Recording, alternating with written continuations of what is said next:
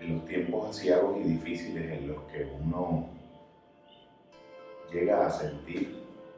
que las esperanzas son retadas y puestas a prueba, que la resiliencia parece agotar el fondo de su reserva y que todo parece quebrarse, aún la duda asoma y atraviesa las propias capacidades. Vuelvo a recordar aquella maravillosa frase que sirviera de epígrafe en una canción del más grande cantautor vivo de todos los tiempos, Silvio Rodríguez, cuando dijera, citando a un poeta checo, Brecht, que hay hombres que luchan un día y son buenos, que hay hombres que luchan un año y son mejores, que hay hombres que luchan muchos años y son muy buenos, y que hay hombres que luchan toda la vida y que esos son los imprescindibles. Yo recordaba y yo pensaba una lectura que hiciera hace algunos años del sacerdote brasilero, teólogo de la liberación, Frei Beto, donde en un momento dado eh, analizaba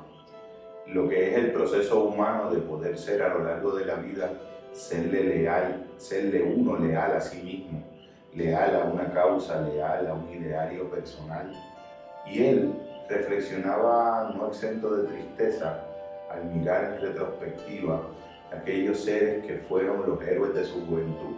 los grandes mentores culturales de sus eh, grandes causas y luchas sociales y políticas. ¿Qué ocurrió con muchos de ellos que no pudieron recorrer el largo camino de la vida,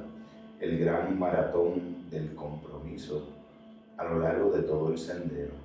Y cómo a veces él sentía que él en su vida mucho más modesta de recursos y de talentos humanos había podido de algún modo ser consecuente y consistente con sus sueños de juventud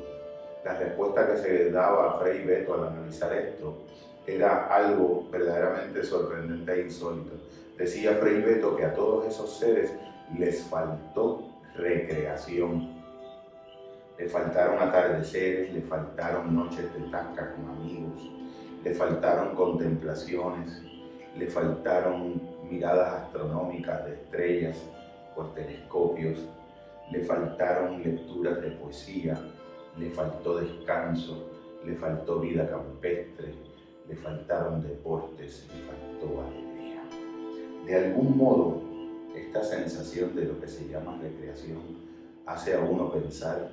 uno admira esta, esta última línea de, ese, esa estrofa, hombres que luchan toda la vida, que son por ellos imprescindibles, pero nos deja desasistido el poema en la medida en que señala el paisaje, pero de algún modo no orienta el camino. ¿Qué es un hombre que lucha toda la vida? ¿Cómo se hace para hacerlo por dentro, por fuera, alrededor de uno? pienso yo, entre algunas otras cosas que se me antoja eh, sugerir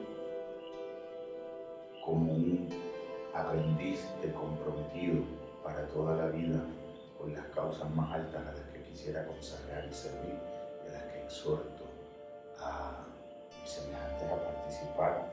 en cuál es la, el tipo de conversación interna del hombre que lucha toda la vida. Cómo habla consigo mismo el silencio de su soledad el hombre que lucha toda la vida. Cuál es el estilo de la soledad y del júbilo en esa soledad del hombre que lucha toda la vida cuál es la manera de construir las narraciones más significativas a pesar y a partir del dolor y la pérdida del hombre que lucha toda la vida. Ya decía Carl Jung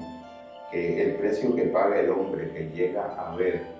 un algo más de lo que los demás no lo alcanzan a ver es la soledad. Y mencionaba en una cita a un eh, maestro alquimista eh, el comentario que el maestro alquimista le decía a uno de sus discípulos para aleccionarlo en la continuidad de su compromiso, no importa cuán alejado estés y cuán solitario te sientas, si realizas tu trabajo a conciencia y verdaderamente, amigos desconocidos te buscarán y llegarán a ti. Para estos amigos desconocidos, escriben y son los destinos de estas líneas, los destinos de estas expresiones. Nos ponemos a pensar